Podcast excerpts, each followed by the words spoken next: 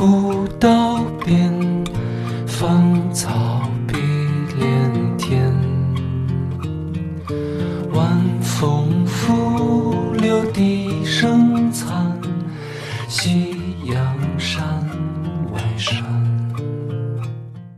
我觉得，尤其在现在这样特别浮躁的一个状态里，不能光说社会浮躁，而是说整体，无论是人物还有事件，大家在刚开始认识没有多长时间的一个情况下，呃，我后来发现，其实很很多期里面的学员，无论是老学员还是乃至新学员，他们都对你有一种莫名的一种嗯信任和踏实，而且是发自内心、特别真诚的，包括老师也是。声里低君此去几时还？来时莫徘徊。天之涯，地之角，知交半零落。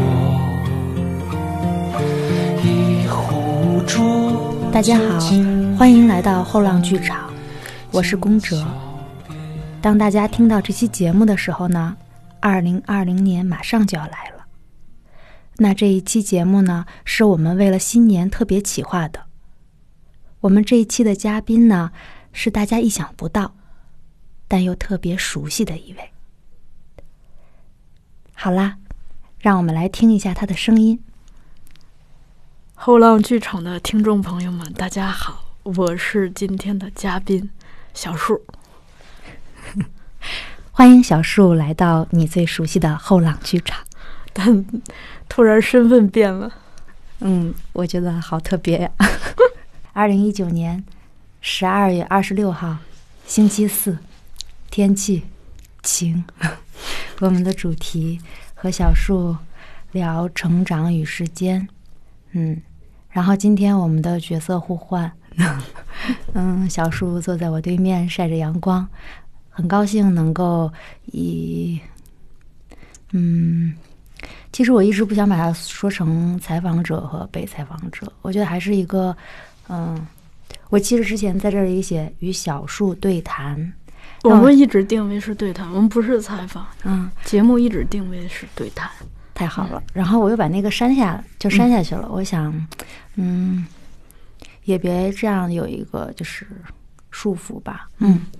但我记，我现在看着这个阳光洒到你脸上，我觉得特别特别舒服，嗯。好了，那我们开始吗？嗯嗯呃，你最早是跟戏剧结缘，还是跟影视结缘？嗯然后这个缘起是什么呢？其实我还挺好奇的。其实那个，嗯我确切的说，我有点记不清，但是呢，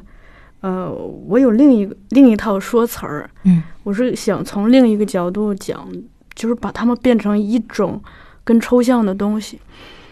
因为，嗯，我现在是首先，我现在觉得我自己所做的工作都是小时候喜欢的，嗯等于我把小时候的很多个理想集合在了一个人身上，现在都在做。比如说做书，嗯啊，比如说学电影，嗯我本科是学文学的，嗯。然后我现在做书做的是戏剧和表演相关，嗯。然后同时又因为工作的原因，公司给我这样一个机会去做这档播客。其实我自己是有着浓郁的，就是我刚才提到的这一系列东西，嗯。是我自己有一个浓郁的情节的，而有这个情节，是不得不回到这个童年经历，因为呃，我也经常可能在节目里头提，也包括跟身边的朋友提，我是一个这个土生土长的乡下人，这种成长经验，它导致我一直觉得自己自己的成长特别像俄罗斯套娃式的那种成成长。我是在一个一个最小的套娃里头，一层一层的往外破。那童年在乡下的这个经历，就会导致，其实，呃，其实就是你精神上的东西真的是特别少。呃，我举几个简单的例子，一个是我们小时候是没有课外书的，当时我的课外书就来自于学校里头发的这个语文课本，呃。美术课本，还有这个思想品德，因为当时思想品德里头有一些图画，你可以通过那些图画，比如说，你可以想象、判断那些城里头的小小朋友是什么样子的。另外，就是有一些这个家境条件稍好的同学，会有那种，比如说城里头的亲戚送给他们的笔记本儿，就当时的那个笔记本的那个插页上可能会有这种。一两张彩图，我通过那些来想象外面的世界。另一个是那个，我们当时其实看电视都非常的不方便。呃，我是山西人嘛，我小的时候家里头只能收到山西台，而且是分时段的。一般我印象中是上午嗯十九到十点钟才会有。正式的演出，在这之前就是那个那个咱们常见的电视上那个彩球播着轻音乐，然后电视演到中午十二点半的时候就开始出雪花，就又连不上了。然后大约下午两点半的时候又可以连上，看到个下午四五点又连不上，直到晚上看新闻联播一直可以看到个。呃，晚上十点多吧，所以电视都特别稀缺。这种，就这种成长环境，其实会让你，就我有时候就，嗯，我会觉得匮乏本身是会让人富有想象力。嗯，就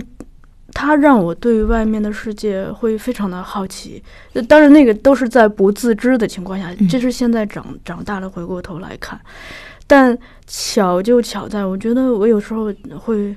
觉得自己的命挺好的。因为我小的时候有有两个姐姐和一个哥哥，是我大姨的孩子。我觉得这种忘年的关系啊，就对最小的那个孩子是一个一笔很好的财富。首先，我这个我这两个姐姐都是学校里头的风云人物，他们特别喜欢交朋友，男的、女的，不同年龄的。所以呢，他们有很多秘密。比如说，我大姨家有一个仓库。那个仓库里头就有很多明信片，是一到这个时候，就是他们送给我姐姐的啊，你就哎看着一张又一张的明信片，就那种东西会会让你觉得很好奇、很好玩嘛。呃，而且当时的明信片主要是印的，主要是一些港台的歌星嘛，呃，四大天王、小虎队、林志颖，基本上是这些。另外是我这我。我的两个姐姐和一个哥哥都特别的爱好文艺，呃，所以跟着他们，我有听，就那个时候开始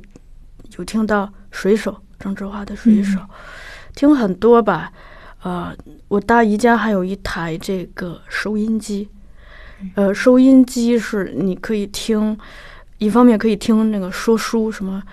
呃岳飞啊这一类的，另一方面是，嗯。我记得有一次，我在我邻居家听到了我姐姐在那里点歌，说要送给她一个笔友，就是就是这种东西会让你对外面的世界充满了想象。然后小的时候，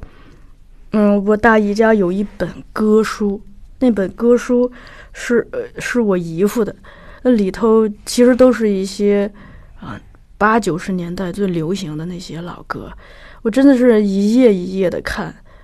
嗯，就是看歌，只能看懂歌词嘛，看词曲作者，看歌词，看歌名这样子。另外是，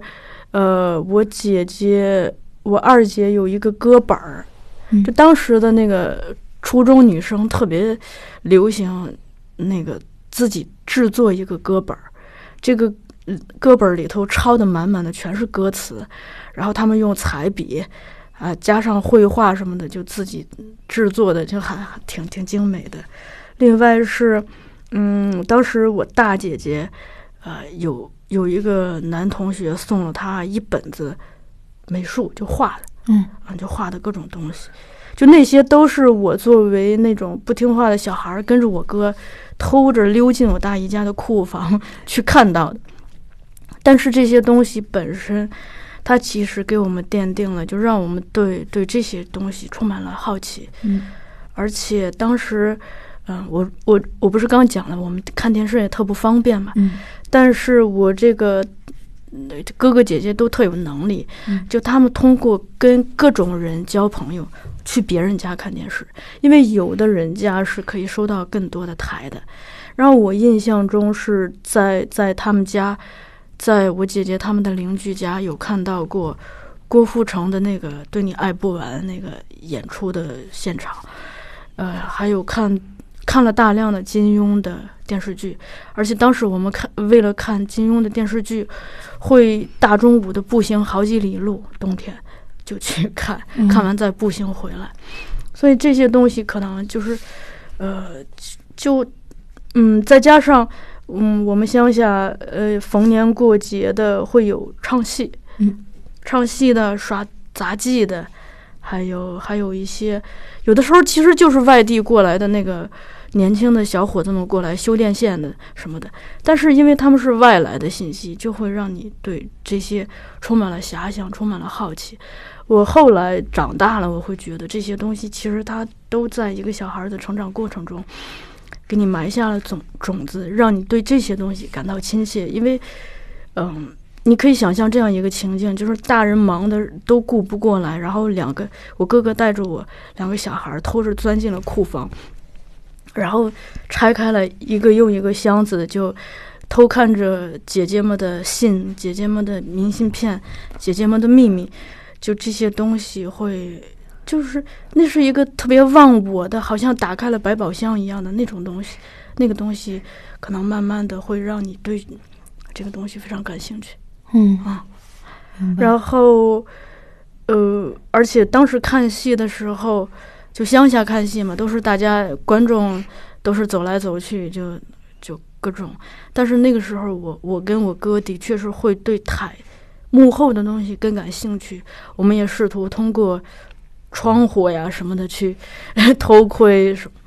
就就很很很好奇这些的事情秘密，所以我觉得是可能是这些童年的经验，让你对现在想来其实就是文艺嘛，啊，嗯嗯嗯与文艺有关的一切，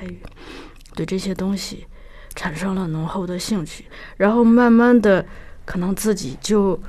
就不知不觉的在这条路上一直在做积累。你比如说。呃，我现在都记得小的时候，为了学一首音乐啊，流行歌，比如说最近流行，我小学二年级的时候流行《中国娃》，啊，为了学那首歌，真是我早上四五点钟就醒来了，就躺在那里，就闭着眼睛一直在回忆那个歌词，要要捋嘛，要把歌词背下来，就 反正是还还挺用心的，当时，而且。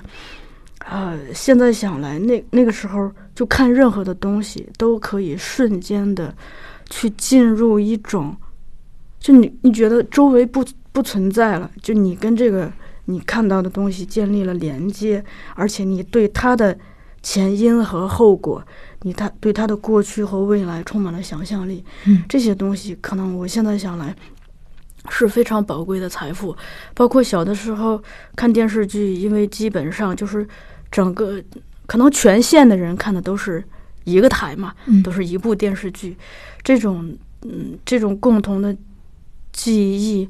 会会，因为你看完了，第二天上上早自习就会跟同学讨论，甚至跟同学排演，然后等到这个电视剧结束结束之后，我经常是走不出来，经常的。就你会觉得那个人还还活在这个世界上，那个主角，嗯嗯，对，哦，哎，真是到了这个环节。我刚才听你说到，就是其实可以理解为最早介入到你的世界里，除了电视上的，就是嗯流行歌曲，对，姐姐和哥哥们他们带来的这种，有没有去把它编排出来？比如说看了姐姐的明信片啊，一些故事情节，然后自己在家里，或者是自己编排，或者是跟哥哥。那刚才提到，其实是上了小学的时候就已经开始有这种，就是呃那种懵懂的自主的意识，去把电视剧里的一些情节编排出来。就模仿，其实就是模仿挺好的。有有印象深刻的情节嘛？比如说，嗯，你觉得当时因为我我我可以打个比方啊，我我刚才听你说的时候，嗯、当然咱们有一个年纪的，嗯呃，我我那会儿 看那个也是就是卡带嘛，磁带，然后嗯，我忘了好像是一个合集还是郑少秋的一个专辑，记不太清了，但里面嗯有一首歌我觉得特别好听，但是名字我忘了，就是什么歌词是“漫漫长路远，冷冷幽梦境”还是什么的、这首歌。然后当时每次去我奶奶家，所有人都在。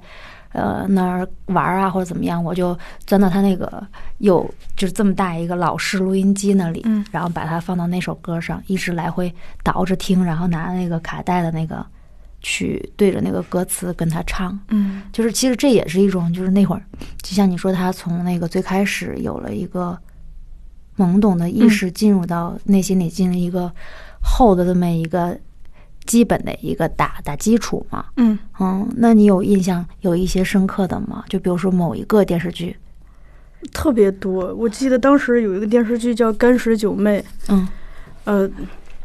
哦，我现在我我要说一个别的，插播一个东西。我当时的理想就是经常是看电视，就马上就要上课了，可是电视还在演，怎么办？呃，一种就是呃，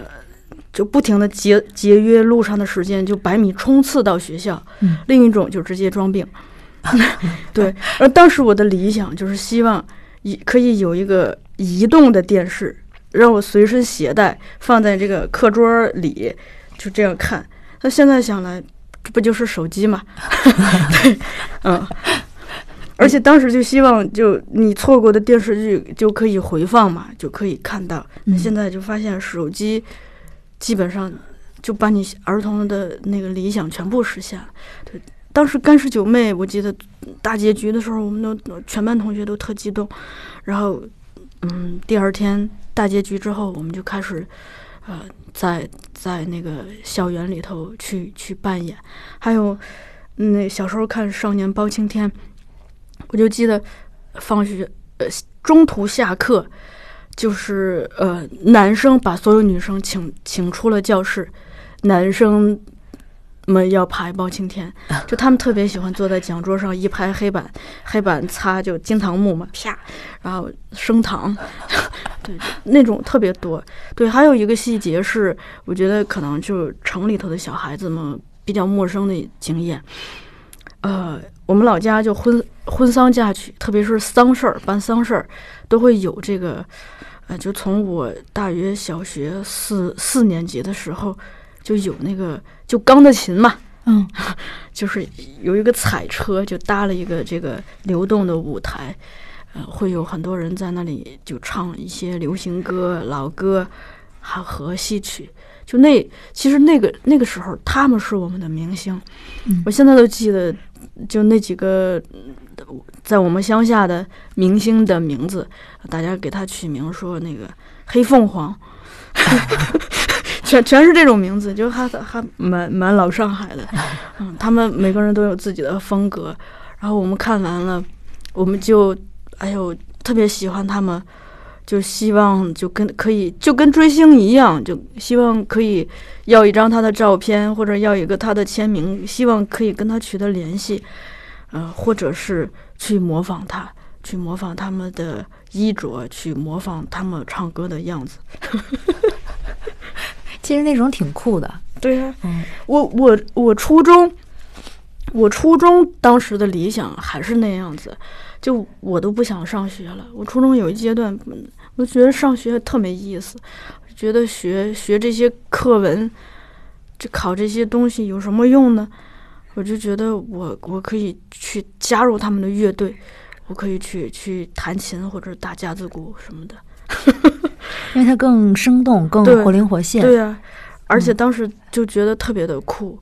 呃，后来是被我，我现在都记得，我一个学姐牵着我的手在操场上走了好几圈儿，她告诉我说，呃，他说他也不知道上学的意义是什么，但是他觉得。呃，最终能成事儿的都是上过学的，大部分都还是得上学，所以就是你也小着呢，你也不要不要着急的去社会上去打鼓嘛，所以我才继续上学的。嗯，那个时候，嗯，挺欲望挺强烈的。我初中的时候特别希望可以组建一支校园乐队，在在那个国旗下的讲话那种时刻，可以给大家呈现。嗯，而且我从小学、初中、高中都是班上的文体委员，可能老师就也觉得这个孩子对这种事情特别热情，大家也挺鼓励我做这些事情的。嗯嗯，他们可能也觉得你对这方面更敏感一些，然后对，老老在想这些。你包括，其实我在小学的时候，每年过年不是大家都会有一个晚会嘛？就我会很重视这些事情，啊，虽然最终上台表演的可能未必是自己，但是就特别喜欢出谋划策，就希望主希望主持人按照我我想的来说词儿，老希望大家都按我想的来来编排这个东西。其实现在想想，是就是这个东你的这些，呃。嗯，操控这个一台文艺晚会的欲望蠢蠢欲动，然后等到上大学的时候，我们有有两个老师很鼓励大家去做这样子的事情。一个老师是呃我们的现当代文学史的老师，他是嗯他建议我们呃每周可以有一个小组给我们讲，给全班同学讲一堂课。具体讲什么呢？你们小组自行的决定。嗯，让我现在想来，其实那个是我初有策划意识。嗯，因为我每次都会，呃，就是反正我们小组每次都按我的意见来的。嗯，头一次我们是设计了一个叫“中国现当代女作家”，呃，二零三零四零，我们二十年代取一位，三十年代取一位，四十年代取一位。这是初中吗？还是高中？大学？大学。嗯。就在课堂上讲，比如说啊，我讲丁玲，你讲冰心，这样子，每个人讲一位，等于是有一套策划思路的。虽然那个时候不知道策划是什么意思。另外，第二次现当代文学史轮到我们组讲的时候，我记得当时我我们的那个主题是山西，我们就讲山西走出来的名人。另外一个是。是我们当时的教写作的一个老师，就那天，他就给我们留了一个任务，就是说，呃，我们可以做一次新闻报道，也是分小组，呃，就不同的小组在做。我们那一组的话，呃，上场最晚，赢得了充分的准备时间，然后所以表现的也相对好一点。我印象中，就当时，呃。其实我我我又莫名的其实是担任了导演那个角色，就选了呃当时我们班的文艺委员做女主播，啊体育委员做男主播，俩人还是一对情侣 首次同台，嗯大家为大家一起播报，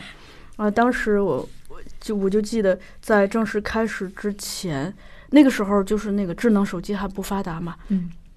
我就通过嘴就当当当当当当，就新闻联播嘛，然后他们就开始播，就播我们校园内的一些新闻。然后在这个时候，我还专门设计了一个环节，就叫场外热线，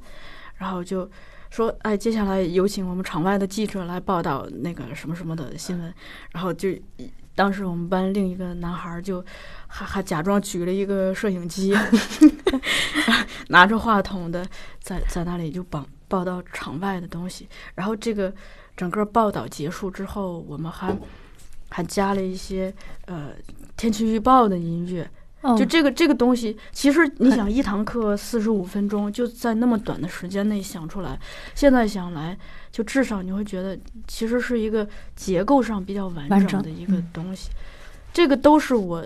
这几年长大之后才意识到，可能。哎，我自己从小就挺爱张罗这些事儿的。嗯，可能也是因为这些吧。来了后浪以后，自从后浪有了年会，我年年是做 DJ，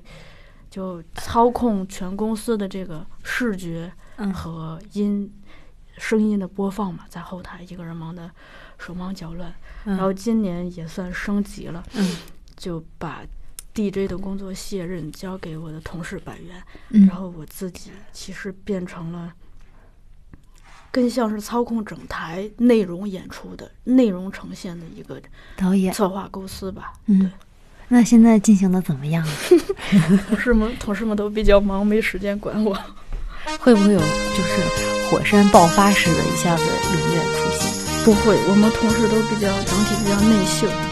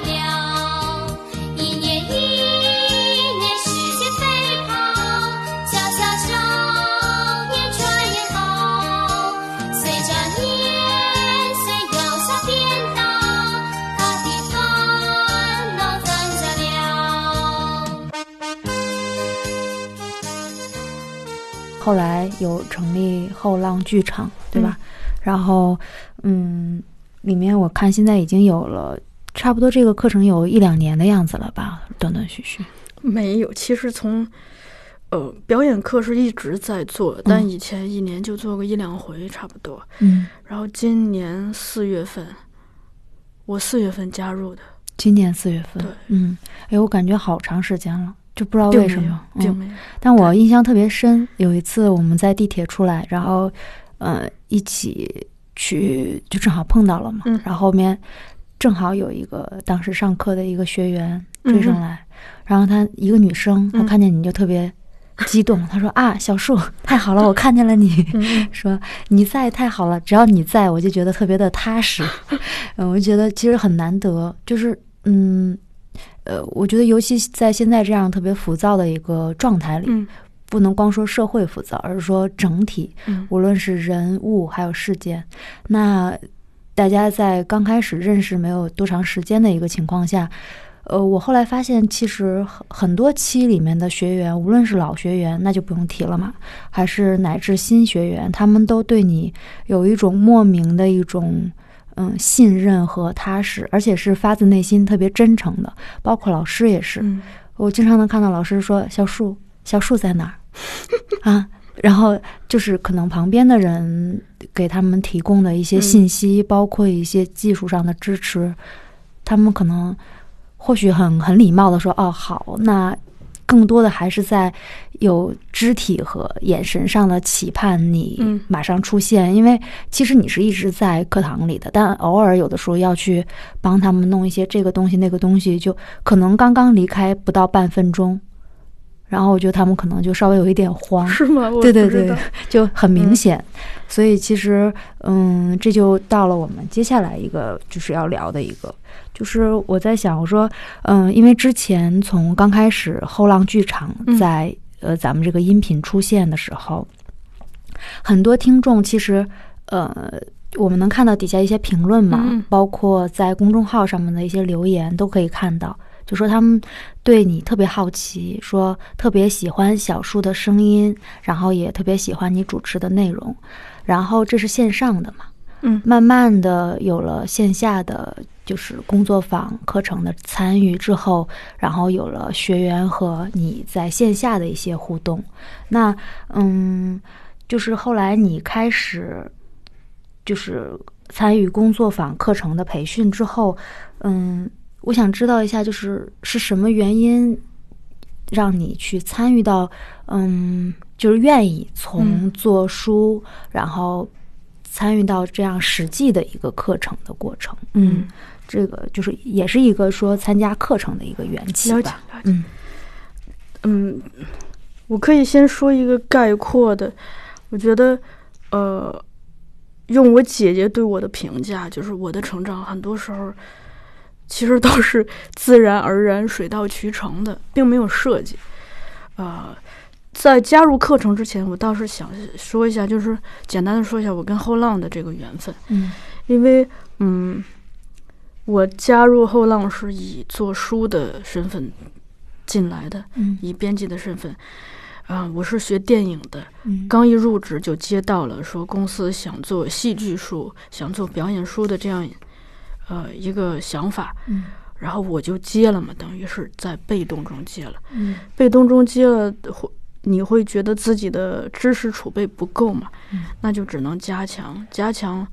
看戏是一个很好的方式，参加工作坊也是一个讲座、工作坊也是一个很好的方式。然后慢慢的，呃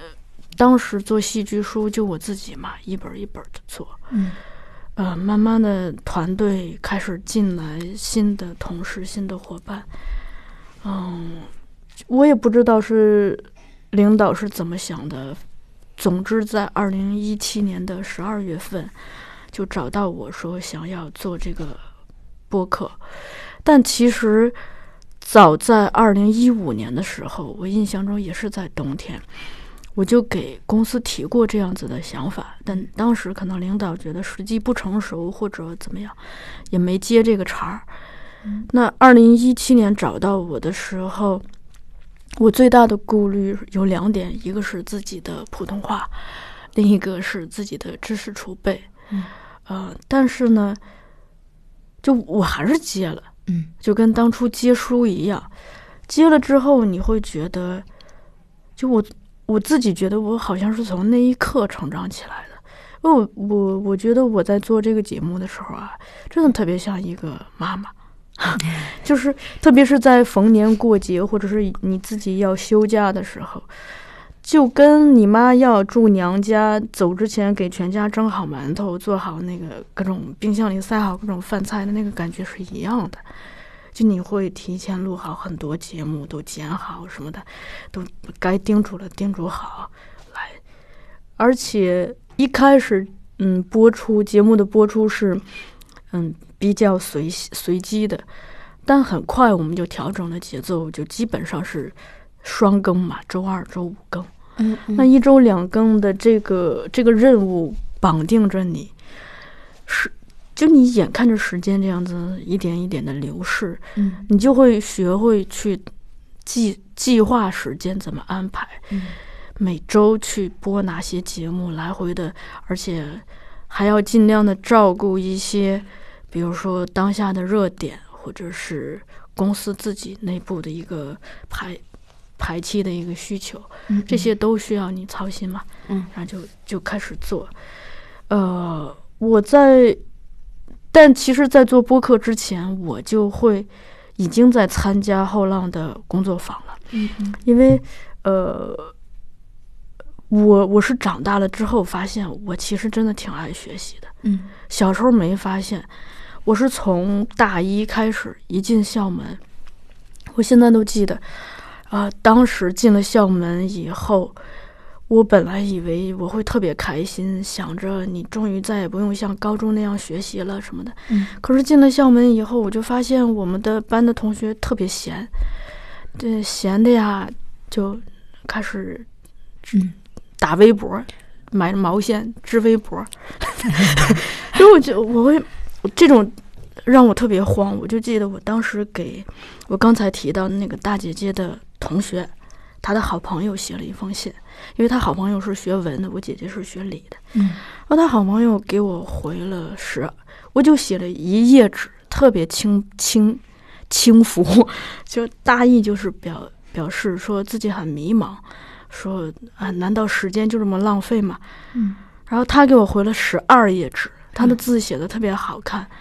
然后我现在都记得，我读完那十二页纸，就是我的眼泪已经足够把那十二页纸给浸透。嗯，因为他跟我讲，他的大学四年是度过的非常的朴实无华。他一直在学习，他一直在不停的往前走。就那封信是在我刚进大学的时候收到的，我就现在觉得就是那个信来的真是时候，嗯所以就等于那个姐姐就一直激励着我。我小的时候就很很喜欢她，因为她是我姐姐特别好的朋友，嗯我就记得她在给我姐姐的信的，呃，落款写的是挚友，嗯那是我第一次听到这个词儿。然后这个这个姐姐她，她每次跟我姐姐一起去看我的时候，都恰逢我不在，嗯就也就是说我永远看不到她。然后直到有一次是我妈妈，我小学的时候，我妈妈带我去进城，然后呢，那天是我跟我姐俩人一起去理发，所以我只在那个昏黄的灯光下，理发店那个昏黄的灯光下见过这个姐姐一眼。嗯但是呢，因为我姐姐老在讲她这个挚友的故事嘛，所以我对她印象特别好，就觉得她很文艺什么的。你看，又是这种外来的、嗯外外来的人对你的吸引力。所以呢，我我等于从从我小学的时候就对这个姐姐特别的向往和尊重。那人家现在给你写了一这么好的榜样啊，十二页纸告诉你大学是朴实无华的度过，在图书馆里头度过，所以等于后来我大学基本上也是在图书馆度过的。嗯嗯而且在当时，嗯，我基本上是把大学，嗯、现刊那一层就嗯跟文艺有关的杂志，基本上每出新的都会看。另外是，反正我们学校图书馆也小，我我基本上我们学校图书馆的电影书我全部看过。嗯嗯我我我记得我大学一年级的时候，我们现当代文学史的老师跟我说，嗯，有一个作家，就是他去图书馆拿这个手一拉，拉了一排，他说嗯这个我要看，然后他就一本一本的看。我当时也是这么过来的，所以等于是讲这些 是为了讲自己爱学习啊。没有，我觉得特别好。嗯，然后来了后浪之后，你会觉得，首先你随手可见都是都是都是书，嗯它是一个很好的学习的地方。另外呢，那人后浪要做这个培训，它有很多的电影课程、编剧课、导演课什么的，我就蹭嘛。同事，你作为员工看人，同事也不好意思嫌弃你，然后我就看，等于是这么着。所以我很就从李浩老师第一次在后浪开表演课，我就莫名其妙的走进了这个教室，然后上完了以后，你发现你太喜欢这个东西了。就上完了以后，你会发现，就是后浪被动给你安排的所有的东西都是你最喜欢的，等于公司的高层似乎洞见了什么，就是把你最喜欢的，可能也最适合你的东西给了你。那还是缘分很深。对，所以我那个时候就开始上课，上课，但我只是一个旁听生嘛，嗯，但我上课老给人提意见，就是哪方面？啊一个是服务的嗯啊，作为教务，我们怎么样可以给大家营造更好的环境？嗯比如说，啊、你教教务工作人员应该比所有人到的更早，提早去了给教室通风，让嗯新鲜的空气流动进来。嗯嗯再比如说，怎么样控制那个窗帘的光线，让这个空间看起来有光有影，嗯就看起来很诗意。再比如说，我我甚至想办法去给教室里头放一些有香味的东西，让这个空间变得更富有生机。嗯同时也提了很多，啊，就是怎么样让老师对我们更满意，让学生更对我们更满意的那种想法。比如说，我就意识到，就其实很多人，当你进到一个陌生空间的时候，你是会有很多不确定的、害怕的、害羞的心理的。那怎么样来舒缓他的这层紧张？呃。比如说，教务工作人员应该需要什么样的态度，是甚至什么样的穿着，啊，对，就老给人提意见。后来我猜，可能公司也是觉得我嗯咋这么事儿这么多，你你来，you can you up，所以是今年四月开始接触做教务。嗯，大家都以为教务是呃怎么样，但其实就就是服务老师和服务学生。我经常说自己是给大家提鞋的，因为大家那个鞋脱完，我会负责把它摆的整整齐齐。对，就是我很喜欢做这些事情。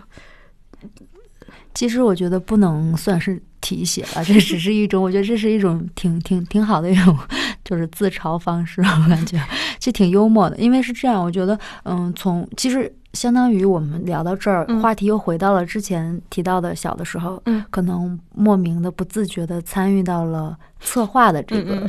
工作和呃指挥里，嗯导演类啊，真的是这样，就是策划呀，呃，声效啊，嗯然后包括导演类的这些，我你都很有兴趣和，嗯就是像姐姐说的，嗯莫名的这种顺其自然的就走到了。包括其实我觉得刚才有你提到，就是嗯，李浩老师那个课是你嗯第一次。就是很奇怪的，莫名其妙的就走了真的是莫名。其妙，因为当时，呃，星期五下课嘛，星期五下课，星期六就是跨年的那个跨年的假期了嘛。然后我就路过那个教室，我说：“哎，你们在忙什么呀？”他们说要开表演课，然后我心想我是做表演书的，那我来听听吧。那是后浪第一次开表演课，然后我就进去了。哎嗯，插一句，嗯就是李浩老师的书是也是你做的，我记得对吗？对，嗯，那是先做的他的书，还是先做的参与书他的课？嗯先先做书认识了他，然后请他来上课。嗯。然后，但是那会儿请他来上课，你还没有想过自己可能会参与到课程，就是都没有想到，嗯我来后浪所做的所有的东西，都是我从没有想过的。作为朋友，从一个旁观的角度来说，这么多年，我是觉得你很踏实的在做每一件事儿。嗯当然，这个踏实，呃，我就是我总觉得在你身上很多词，它不仅仅是一个词，嗯是你真正在做，在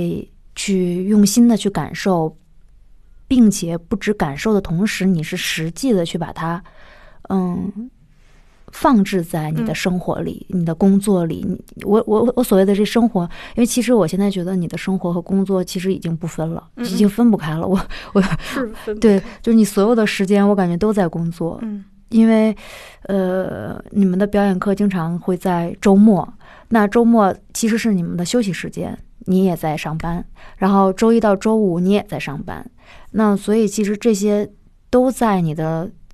就我就觉得有点连着骨血，连着嗯筋了。那这个里面，它就是一直像在生根发芽一样，所以我觉得可能，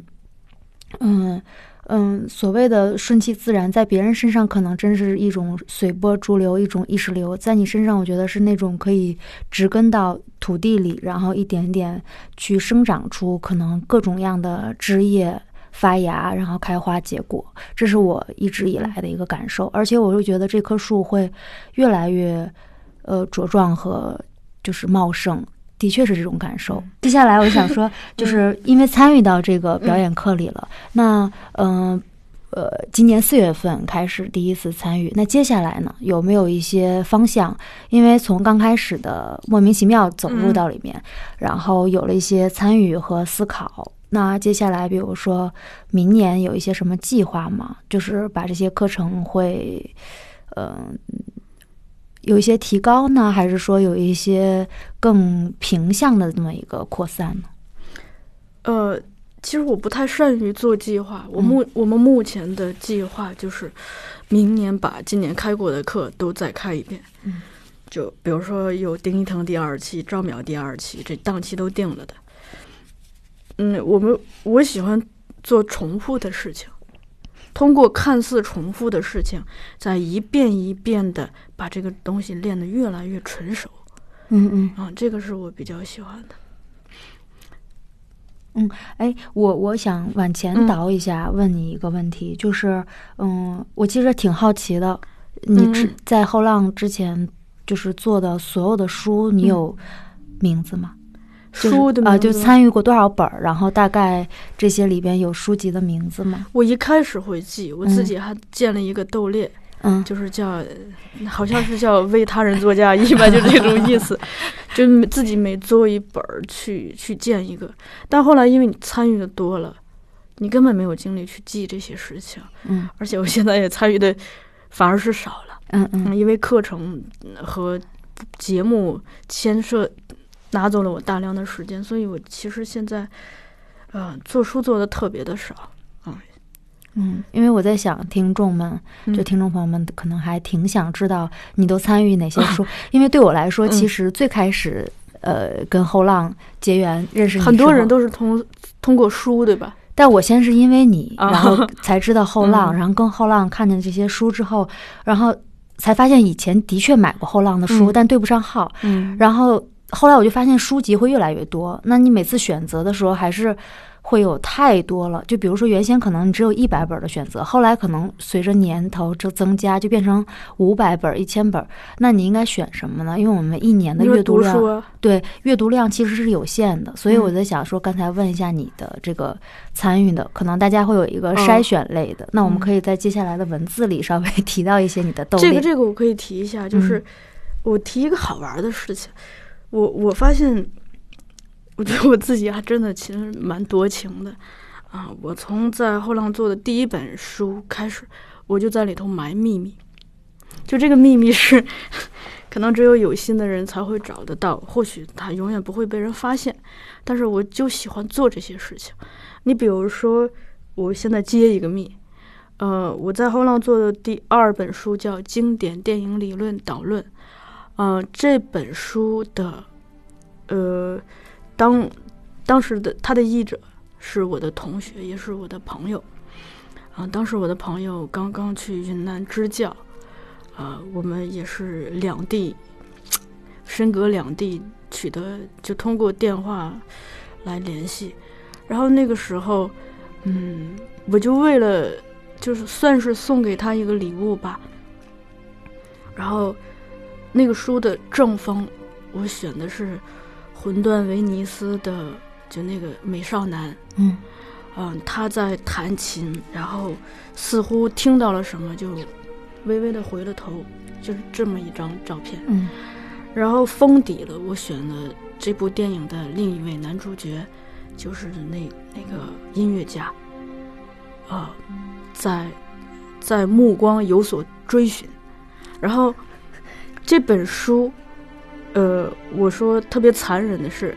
让电影里头的这这两两位有有着联系的主角分分割到了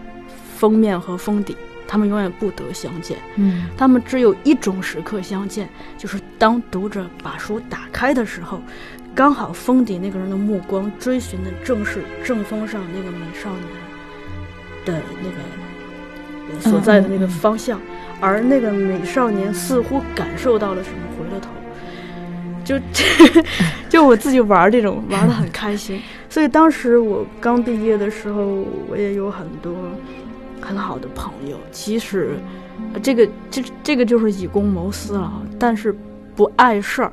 嗯就我藏了很多的这样类似的彩蛋，当然可能当事人都未必发现，但我自己不亦乐乎。最开心的是，这个经典电影理论导论的样书最终寄给作者的时候，作者也非常的喜欢。真的太好了。那每本书里都有秘密吗？啊、一开始是这样，后来的话，我真的是精力顾不过来了，所以，所以前面的会多一些。